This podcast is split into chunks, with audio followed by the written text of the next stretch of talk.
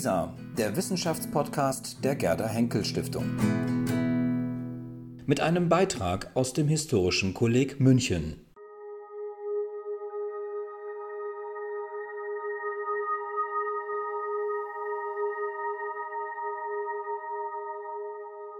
Herr Hengerer, ganz herzlichen Dank für die freundliche Einführung.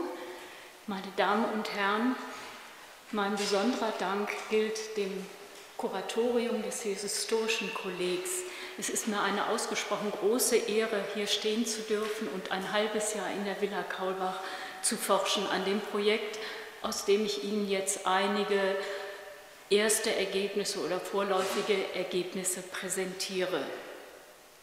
Sie sehen hier, das ist das Bild des Südseeschwindels von 1720 das William Hogarth gemalt hat, ein zeitgenössischer Karikaturist, der sich sehr viel mit der Londoner Gesellschaft befasst hat.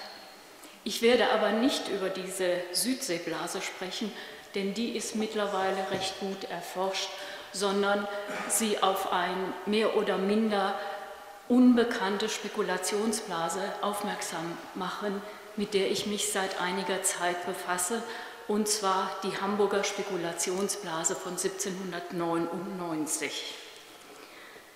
Ich möchte mit einem, einer Bemerkung beginnen, die der Frankfurter Bankier Simon Moritz Bethmann machte, als er 1799 nach Hamburg kam. Und zwar schrieb er in einem Brief an seinen Vetter in London, ich hoffe, das funktioniert. Oh, sorry.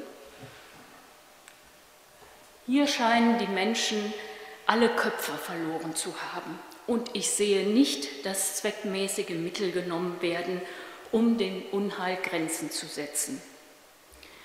Mit diesem Unheil spielt Bethmann auf die Krise in Hamburg an.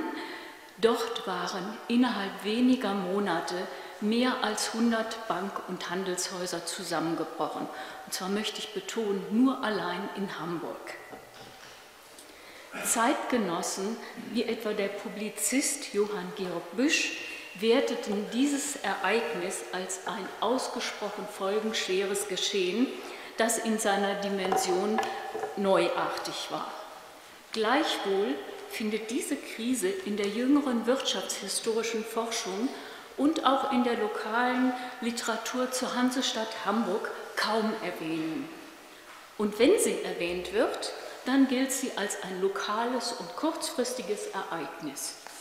Bislang fehlen somit eingehende Untersuchungen über Ursachen, Verlauf, geografische Dimension, institutionelle Innovation und den Nachwirkungen der Krise. Als ich mit dem Forschungsprojekt begann, habe ich als erstes mir die Frage gestellt, ob vielleicht in Konkursdaten Hinweise auf diese Spekulationsblase gibt und habe zu einigen Städten, soweit Konkursdaten da waren, diese zusammengestellt. Ach so, jetzt, das habe ich natürlich vergessen. Ich sollte Ihnen erstmal vorstellen, was ich vorhabe heute. Also ich werde jetzt erstmal, ich werde erstmal auf diese Blase eingehen von 1799, dann auch ein paar Sachen noch zur Forschungslage sagen. Dann gehe ich auf die Theorie moderner Spekulationsblasen ein. Dann überhaupt, gar, inwieweit es schon im 18. Jahrhundert Spekulationsblasen gab werde dann im Anschluss auf die wirtschaftliche, aber vor allen Dingen auch auf die geografische Dimension der Blase von 1799 eingehen und dann die innovativen Maßnahmen, die man getroffen hat, äh, um diese Krise zu bewältigen. Und dann schließlich zum Schluss werde ich etwas über die Folgen sagen. Zu den Gründen der Vernachlässigung der Krise. Ein wesentlicher Grund für das geringe Interesse der wirtschaftshistorischen Forschung an den Spekulationsblasen des 18. Jahrhunderts ist die lange Zeit vorherrschende Unterscheidung zwischen vormodernen Agrar- und Ernährungskrisen und den modernen Krisen der kapitalistischen Gesellschaft. Letztere, also die modernen Krisen der kapitalistischen Gesellschaft, unterscheiden sich von den vormodernen durch ihren zyklischen, wiederkehrenden Charakter und die gesamtwirtschaftlichen und sozialen Folgen. Es wird zwar zugestanden, dass es in der vormodernen Wirtschaft auch Staatsbankrotte gab, auch Spekulationskrisen, aber sie seien eben nicht zyklischer Natur gewesen und auch kein wiederkehrendes Phänomen. Außerdem seien sie nur von geringer Reichweite ohne schwerwiegende gesamtwirtschaftliche Folgen. Den Spekulationskrisen des 18. Jahrhunderts wird wohl ein gewisser Übergangscharakter eingeräumt, doch werden sie noch als, ich zitiere jetzt eine neuere Publikation von Herrn Plumpe, vergleichsweise harmlos eingestuft, die, Zitat, den ökonomischen Alltag nicht unbedingt erreichten. Zitat Ende. Das ist also eine Ursache für das mangelnde Interesse an den Krisen des 18. Jahrhunderts. Ein weiterer Grund, den ich jetzt vorhin schon ganz kurz erwähnt habe, wo ich etwas voreilig war, sind die Konkursdaten, die ich mir angeguckt habe. Und zwar habe ich hier mir die Daten angeguckt für verschiedene Städte, natürlich Hamburg, Bremen, Amsterdam, Stockholm und London. Und was Sie sehen ist hier, ich hoffe, das funktioniert. Ja, das hier, diese blaue, dunkelblaue, das ist die Hamburger Krise. Sie sehen hier 1799, nicht besonders auffällig. Diese hellblaue, das ist die Bremer Kurve. Hier ein leichter Anstieg, aber man kann nicht gerade sagen, dass das besonders auffällig ist. London, das ist diese schwarze Linie. Und Sie sehen hier sogar den Tiefpunkt 1799. Also in dem Jahr fanden in London die wenigsten Konkurse statt. Die einzige Linie, die etwas abweicht, ist die für Stockholm, die hier 1799 hochgeht, aber auch nicht so, dass man sagen könnte, hier liegt eine schwerwiegende Krise vor. Also jeder, der sich die Daten anguckt, würde sagen, ich gehe hier einem Phantom nach. Aber das wollte ich eben näher erforschen, woran das vielleicht lag, dass eben diese Daten uns keinen Eindruck vermitteln von der Schwere der Krise. Bevor ich jetzt aber auf die Krise im Einzelnen eingehe, möchte ich Ihnen ganz kurz die Kriterien moderner Spekulationsblasen vorstellen.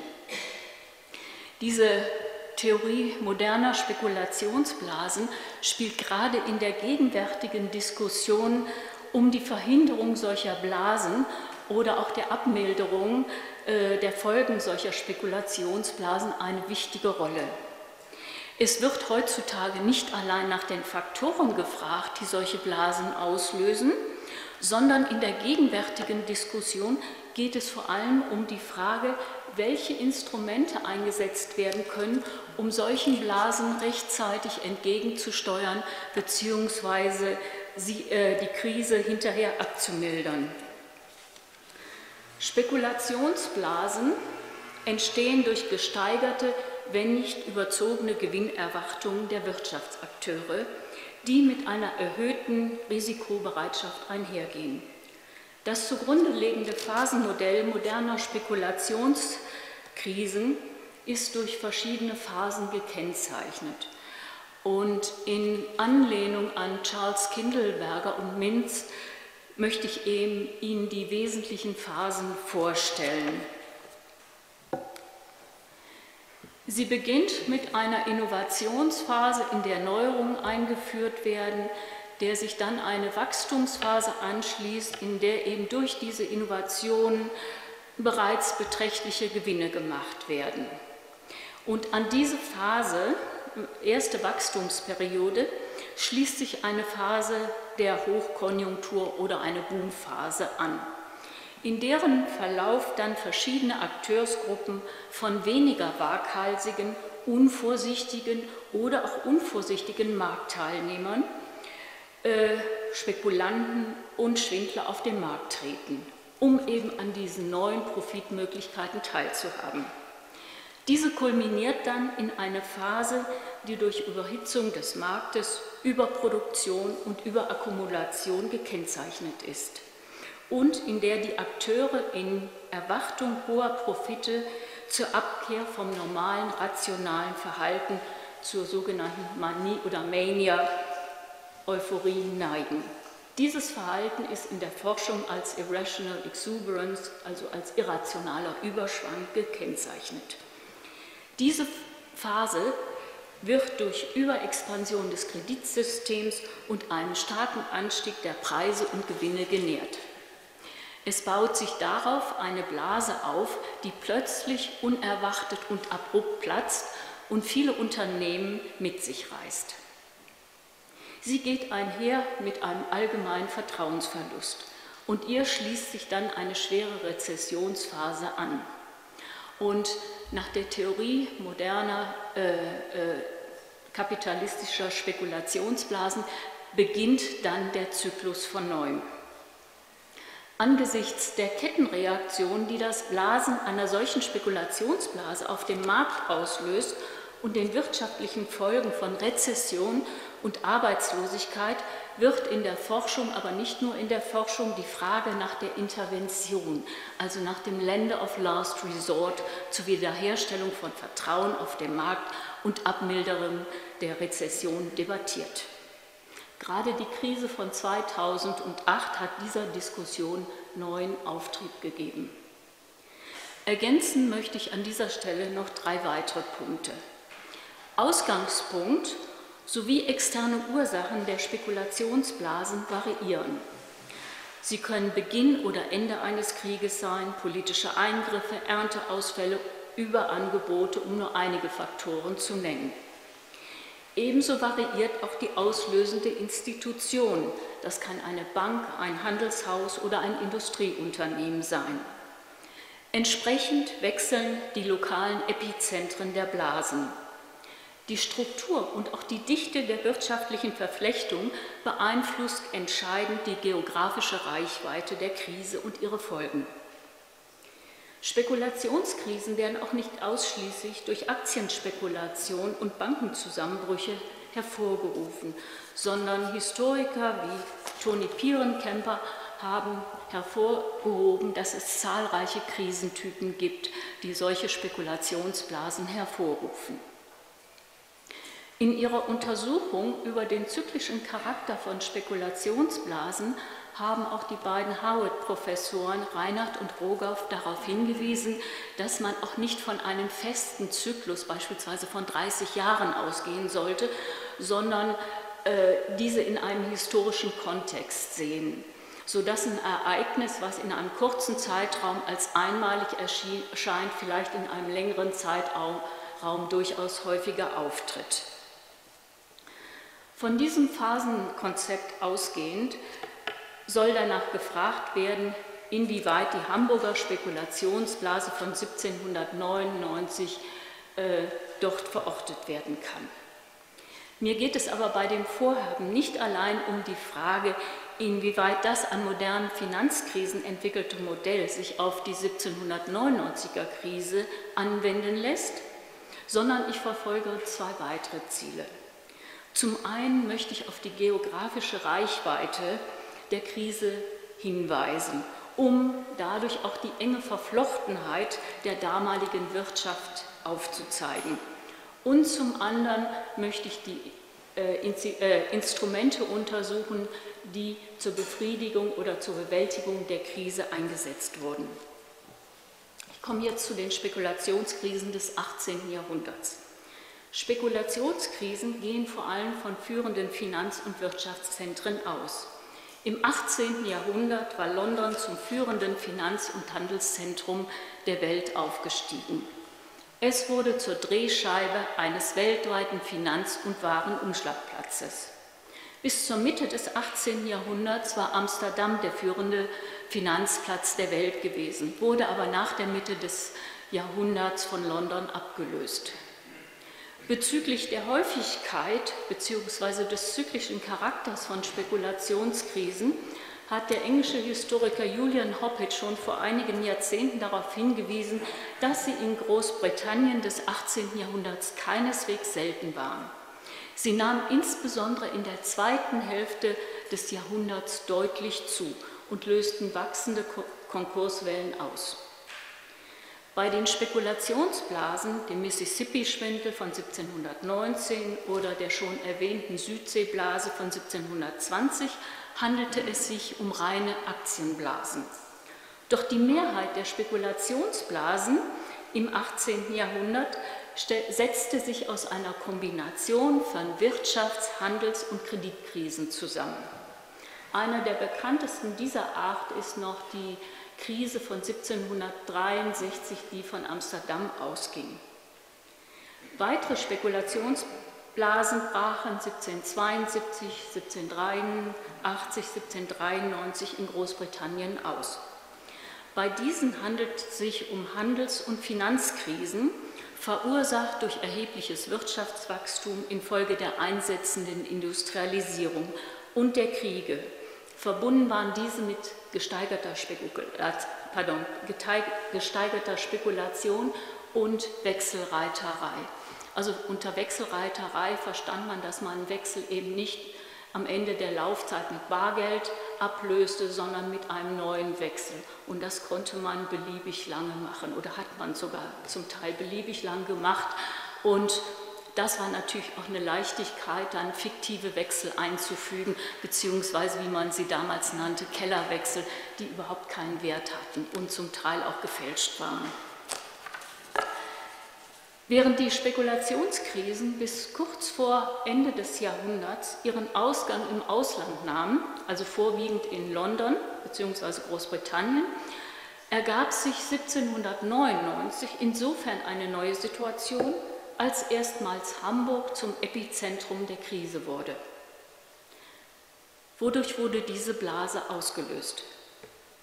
Ausgelöst wurde sie im Herbst 1799 durch verschiedene längerfristige und kurzfristige Faktoren.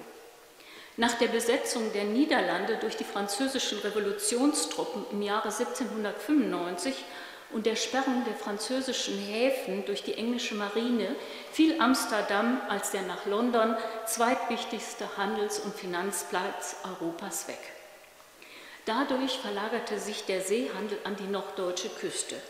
Viele Waren, die zuvor über die holländischen Häfen den Weg über den Rhein hinauf bis in die Schweiz, Süddeutschland insgesamt oder auch nach Italien nahmen, fiel auf einmal weg. Und von diesem Aufschwung profitierten nicht nur Hamburg und Bremen, sondern auch viele kleine Nordseeorte, selbst Emden, Norden oder Farel, Orte, die wir heute kaum kennen. Und die Jahre zwischen 1796 und 1799 sind in den Annalen Hamburgs und Bremens als die goldenen Jahre eingegangen. Der Aufschwung des Hamburger Handels korrelierte mit einer ausgesprochen starken Verdichtung der Handelsbeziehungen mit England.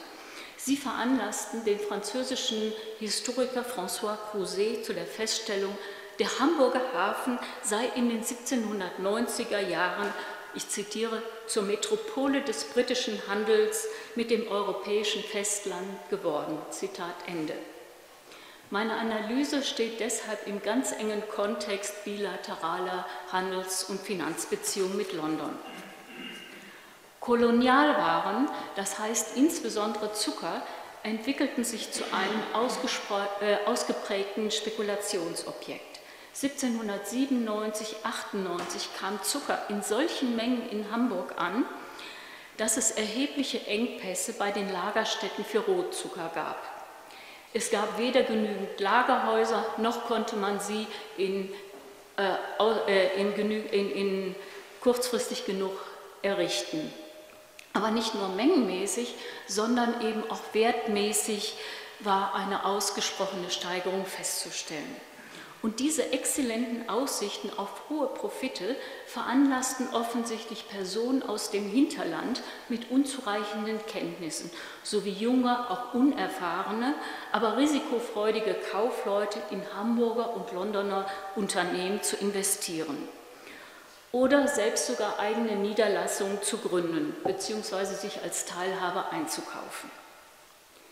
Die Gewinnaussichten in London, dem weltweit führenden Warenumschlagplatz der damaligen Zeit, hatten schon seit dem ausgehenden 17. Jahrhundert deutsche Kaufleute in wachsender Zahl angezogen.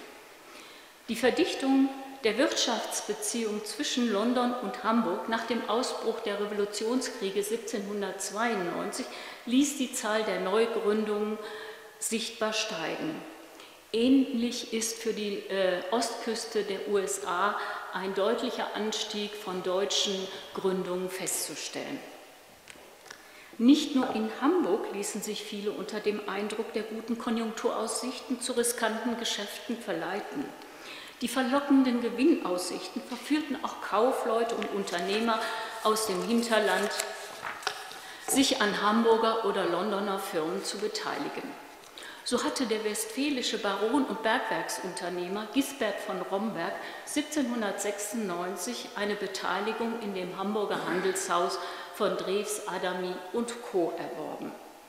In der Hoffnung auf einen Zinsgewinn von 100.000 Taler hatte der preußische Minister und Direktor der Seehandlungsgesellschaft Karl August von Struensee ohne Wissen des Königs eine hohe Summe in das Hamburger Handelshaus Poppert und Co. angelegt, die zur Tilgung der Staatsschulden dienen sollten. Hohe Gewinnerwartungen an eine Niederlassung in London veranlassten unter anderem einen Offenbacher Tabakhändler und Fabrikanten Bernhard 1797 ein Handelshaus in London zu eröffnen. Offensichtlich durch Versprechungen und hohe Gewinnerwartungen verleitet, beteiligte sich auch ein kleiner Offenbacher Tabakfabrikant mit einer Einlage von 150.000 Mark an dem Londoner Handelshaus des Offenbacher Tabakfabrikanten. Er steckte nicht nur sein ganzes Vermögen in dieses Geschäft, sondern nahm sogar einen Kredit auf, um die Summe aufzubringen. Eine andere Ursache für das Entstehen der Spekulationsblase lag in England. 1797 war die Bank von England in Zahlungsschwierigkeiten geraten. Sie sah sich gezwungen, vorübergehend ihre Barzahlungen einzustellen, nachdem zur Finanzierung des Krieges zu viel Barvermögen ins Ausland abgeflossen war. Ein Exportverbot von Bargeld durch die englische Regierung veranlasste viele Londoner Kaufleute, sich in Hamburg und anderen europäischen Städten mit Geld und Silber zu versorgen. Dies führte zu einer ganz rapiden Ausweitung des Wechselverkehrs.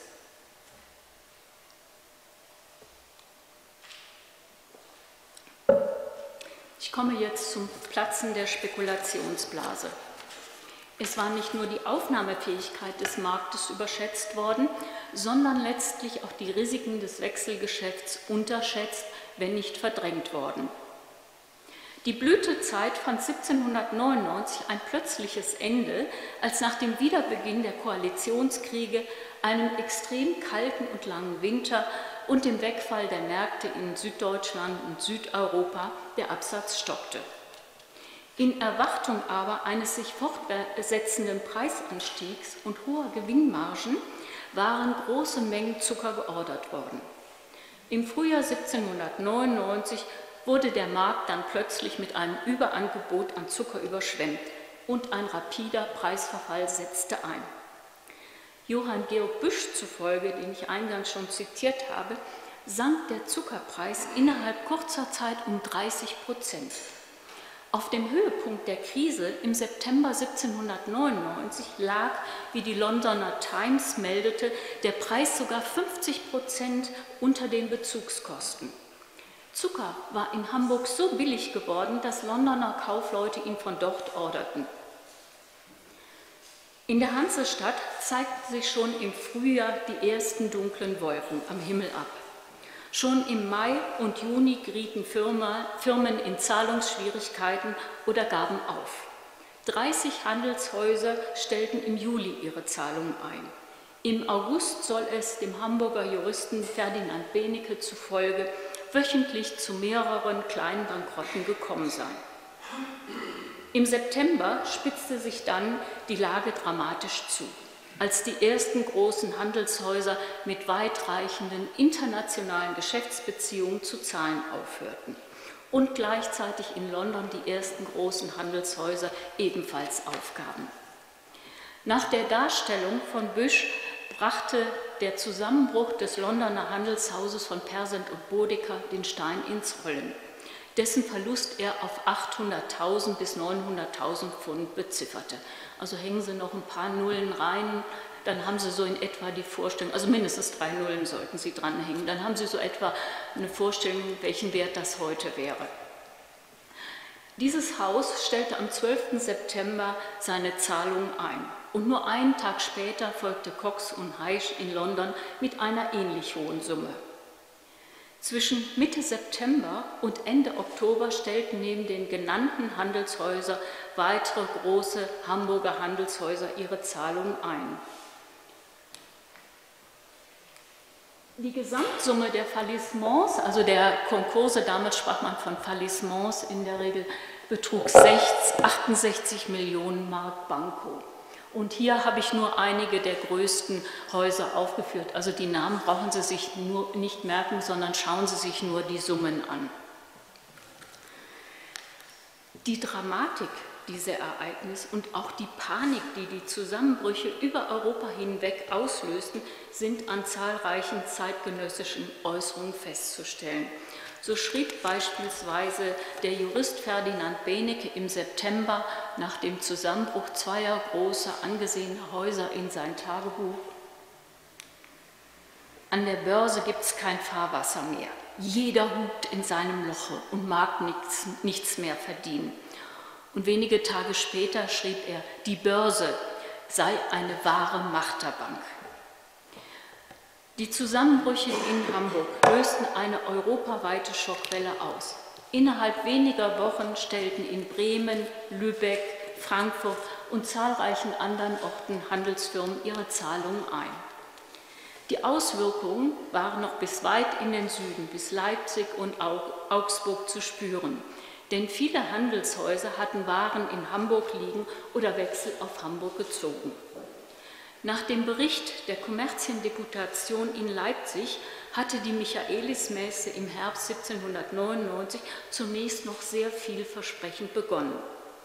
Als dann aber die ersten Nachrichten über die Fallissements aus Hamburg eintrafen, brach der Handel mit Hamburger und Londoner Wechselbriefen zusammen, wovon vor allem russische, griechische, aber auch polnische Käufer betroffen waren.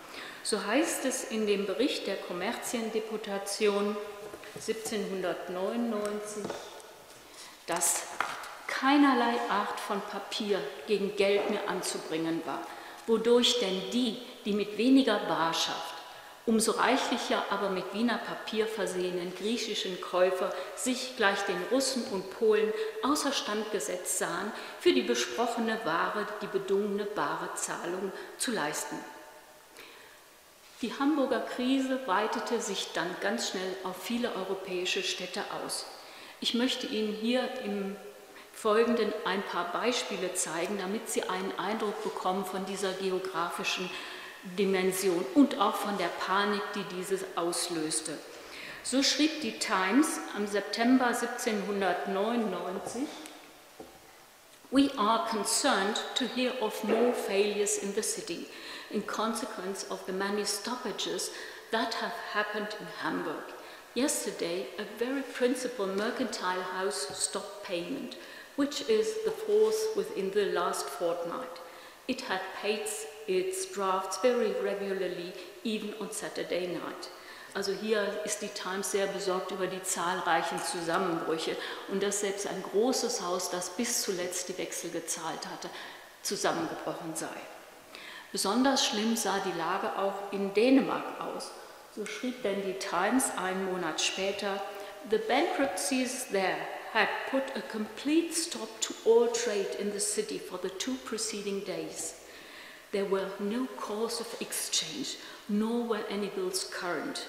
The only payments made were in ready money.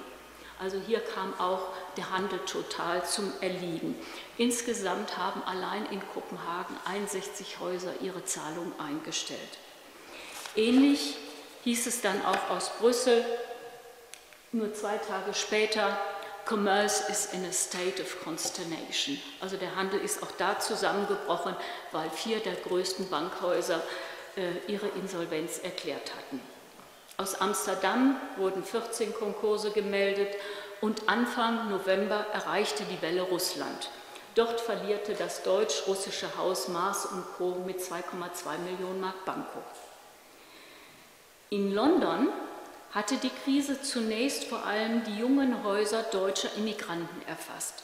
Sie zog aber bald weitere Kreise. So musste in London das Handelshaus des schwedischen Konsuls Claes Grill aufgeben und es wurde befürchtet, dass seine Zahlungseinstellung mit Schulden von über 400.000 Pfund weitreichende Folgen für Nordeuropa haben würde.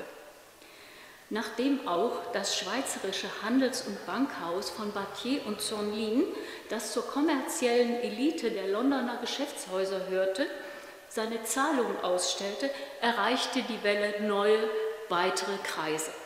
Battier und Zornlin unterhielten intensive Geschäftsbeziehungen in die Schweiz, aus der beide Geschäftspartner stammten. In Basel waren von dem Konkurs nicht nur viele Handels- und Bankhäuser betroffen, sondern vor allen Dingen auch Frauen und Kinder, äh, die dort ihre Einlagen hatten. Zahlreiche Gläubiger dieses Handels- und Bankhauses saßen außerdem in Augsburg, in Wien, Dresden, Leipzig, Italien, Lissabon, New York und Philadelphia. Der Konkurs von Zonlin und Battier aber auch die Hamburger Konkursen hatten für Augsburg schwerwiegende Folgen.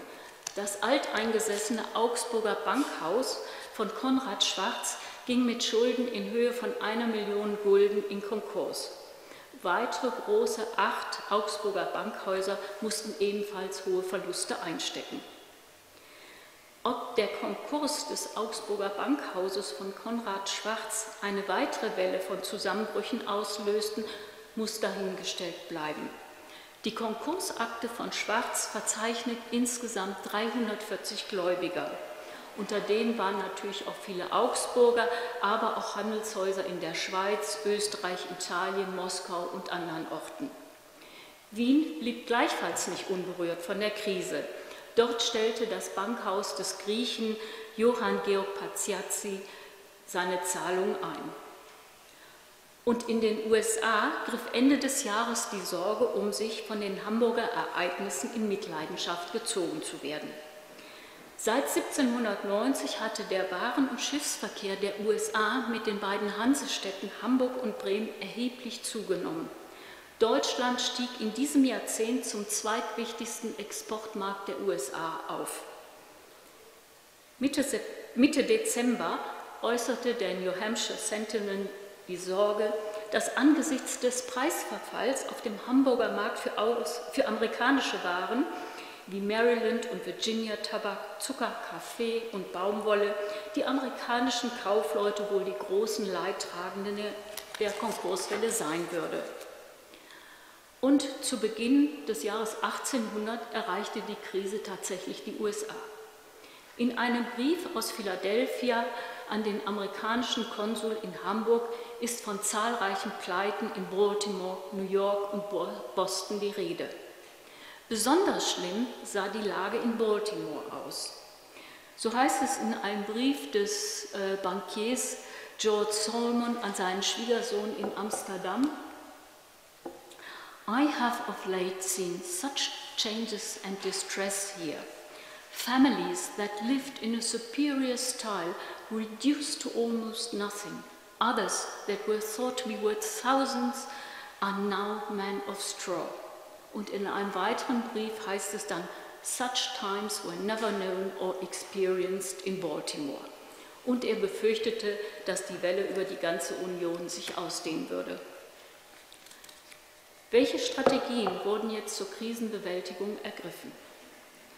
Wirtschafts- und Finanzmärkte sind ja bekanntlich psychologische Märkte und sie funktionieren nur, wenn Vertrauen existiert.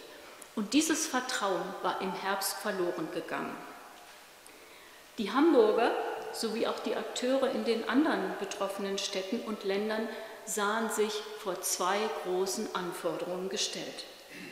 Zum einen der unmittelbaren Notwendigkeit, wieder Vertrauen und Ruhe auf den Märkten einkehren zu lassen – und zum Zweiten standen sie vor der Frage, wie man mit der hohen Zahl der Bankrotteure verfahren sollte.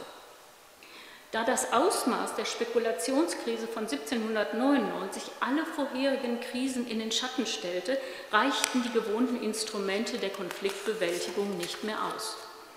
Unter dem Eindruck des ungeheuren Ausmaßes der Schwierigkeiten bemerkte Büsch, ich zitiere, außerordentliche Fälle bedürfen außerordentlicher Hilfsmittel. Auch in, den, in London und in den USA war man der Meinung, zur Eindämmung der Krise zu ungewöhnlichen Mitteln greifen zu müssen. In einem Artikel der New York Gazette hieß es, Friendship and Interest seien zwar die besten Helfer für in Schwierigkeiten geratene Häuser, doch when inconsiderate speculation have produced a public crisis like the present, both friendship and private interest are by far too feeble to stop the evil. Public interest and credit being at stake, public spirited measures ought to be speedily adopted. Also hier ist die Frage nach dem Lender of Last Resort, also nach, nach dem Staat. Die Krise in Hamburg entwickelte sich vor allen Dingen zu einer Liquiditätskrise. Denn keiner war mehr bereit, neue Wechsel zu akzeptieren und alte Wechsel wurden protestiert. Das heißt, sie wurden zurückgeschickt. Andere hielten Geldüberweisungen zurück, um die eigenen Reserven nicht zu gefährden. Zur Beruhigung des Marktes musste deshalb als erstes Liquidität geschaffen werden.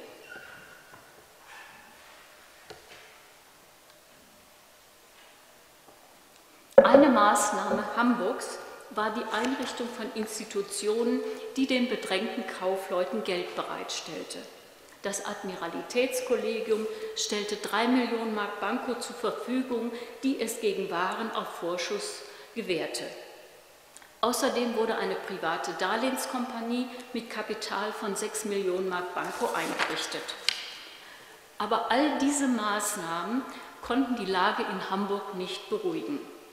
Und angesichts der zahlreichen Zahlungseinstellungen bemerkte der Frankfurter Bankier Simon Moritz Bethmann, wenn nicht schleunigst durch Silbersendungen aus England mehr Bargeld in Zirkulation gebracht wird, so sehe ich nicht, wie wir diejenigen Häuser, welche große Summen akzeptiert haben, sich aus der Verlegenheit selbst mit vollem Vermögen retten können. Die entscheidende Maßnahme kam in der Tat aus London. Londoner Kaufleute stellten mit Genehmigung der englischen Regierung mehr als anderthalb Millionen Mark, äh, Pfund Sterling in Geld und Wertmetallen zur Verfügung. Und diese Transaktion wurde durch ein jüdisches Haus in London, und zwar den Goldsmith, durchgeführt. Das Schiff, die Lutine, mit mehr als 1,75 Millionen englischen Pfund an Bord in Wertmetallen, fuhr am 9. Oktober von Yarmouth los. Es kam aber nie in Hamburg an. Noch in der gleichen Nacht ging es nämlich in einem Orkan vor der holländischen Küste unter. Ich habe Ihnen mal hier ein Bild der Lutine mitgebracht. Dieses, dieses Schiffsunglück wurde übrigens der erste große Versicherungsfall für Lloyds. Also Sie brauchen aber nicht mehr danach zu tauchen, denn Lloyds hat alle, es tut mir sehr leid, äh, denn Lloyds hat alles dran gesetzt, äh, äh, das Geld wieder zu heben. Und in den 1820er und 30er Jahren wurde das meiste dann gefunden. Soweit zur Lutine. Aber die Lutine war eben nicht das einzige Schiff, das mit Geld und Wertmetallen an Bord von England losgeschickt wurde. Es folgten weitere Schiffe. Und erst diese Maßnahme trug zur Beruhigung der Lage bei. Wie sehr die Hamburger Krise die Finanz- und Handelswelt erschütterte, ist daran zu ermessen, dass zahlreiche Städte im Reich nach dem Vorbild Hamburgs Darlehenskassen einrichteten, zum Beispiel in Bremen, Bielefeld und in Frankfurt. In Sachsen stellte der Kurfürst aus seiner Privatschatulle eine Million zur Verfügung, um den in Schwierigkeiten geratenen Leipziger Kaufleuten zu helfen. In Kopenhagen ließ der König ebenfalls eine Darlehenskasse einrichten, für die er die Garantie übernahm. Auch in England sprach das Parlament von einer Novel Nature, also von einer neuen Natur der Krise, die neue staatliche Strategien zur Eindämmung erforderte.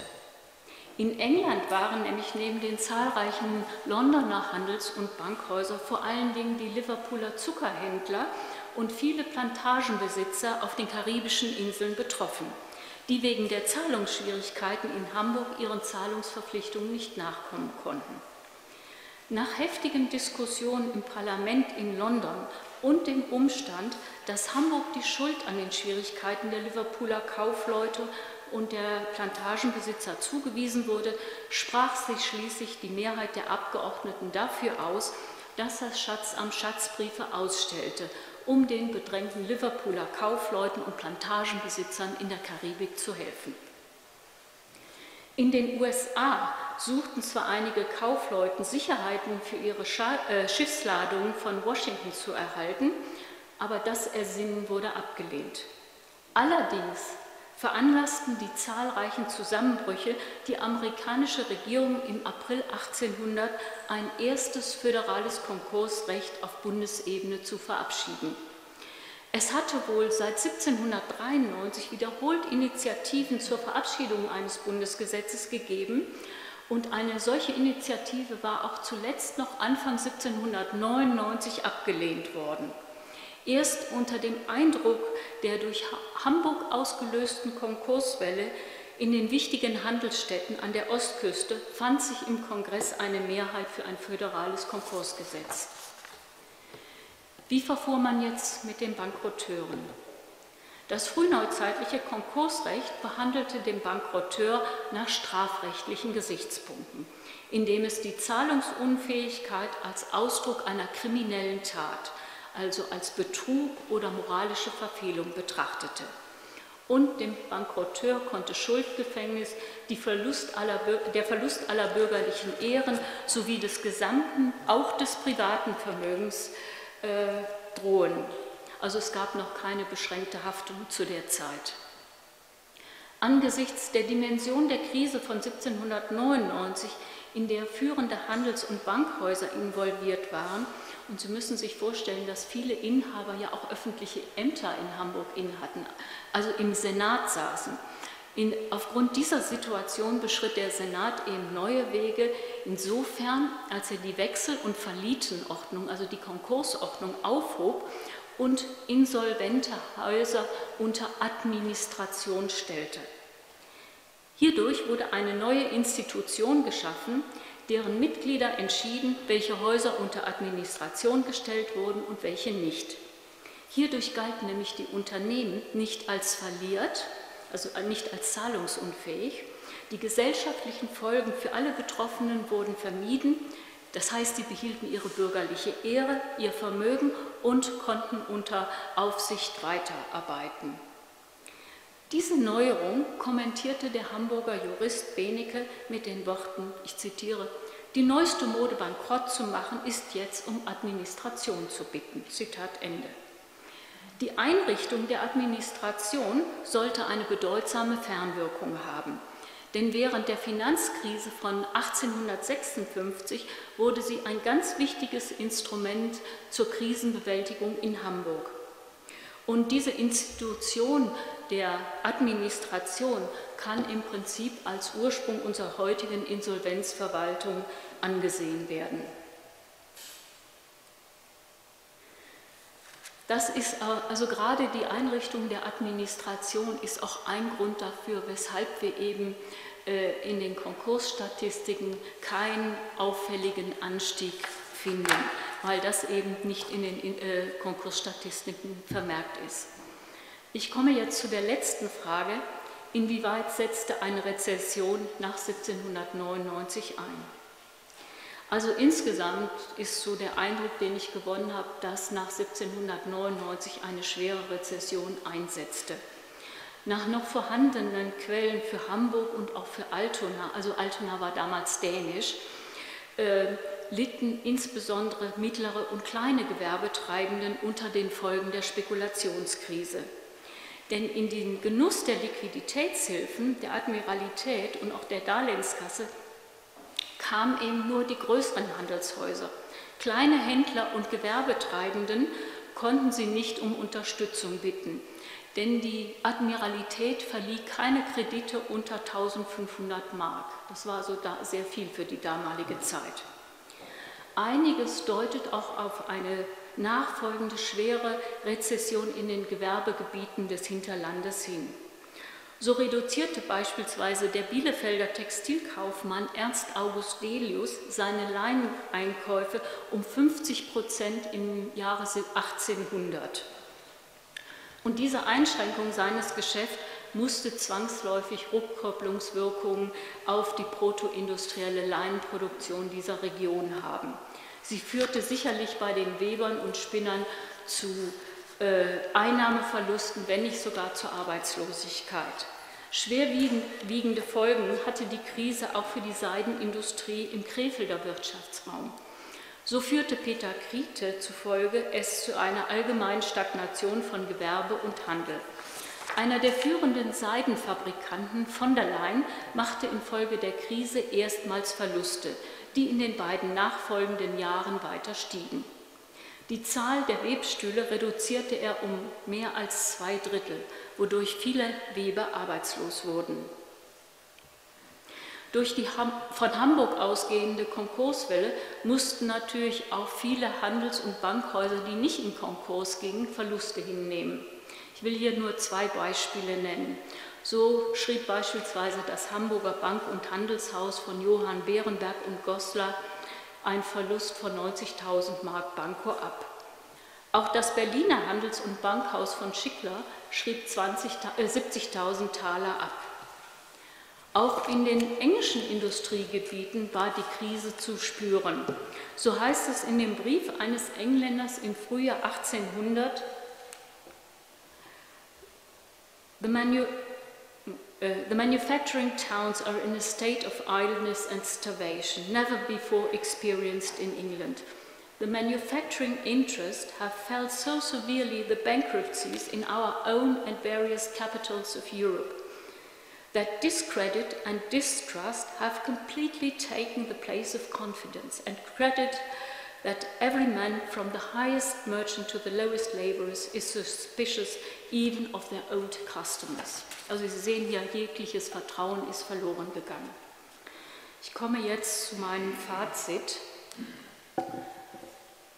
Spekulation war spätestens seit der Mitte des 18. Jahrhunderts ein integraler Bestandteil des Marktes geworden.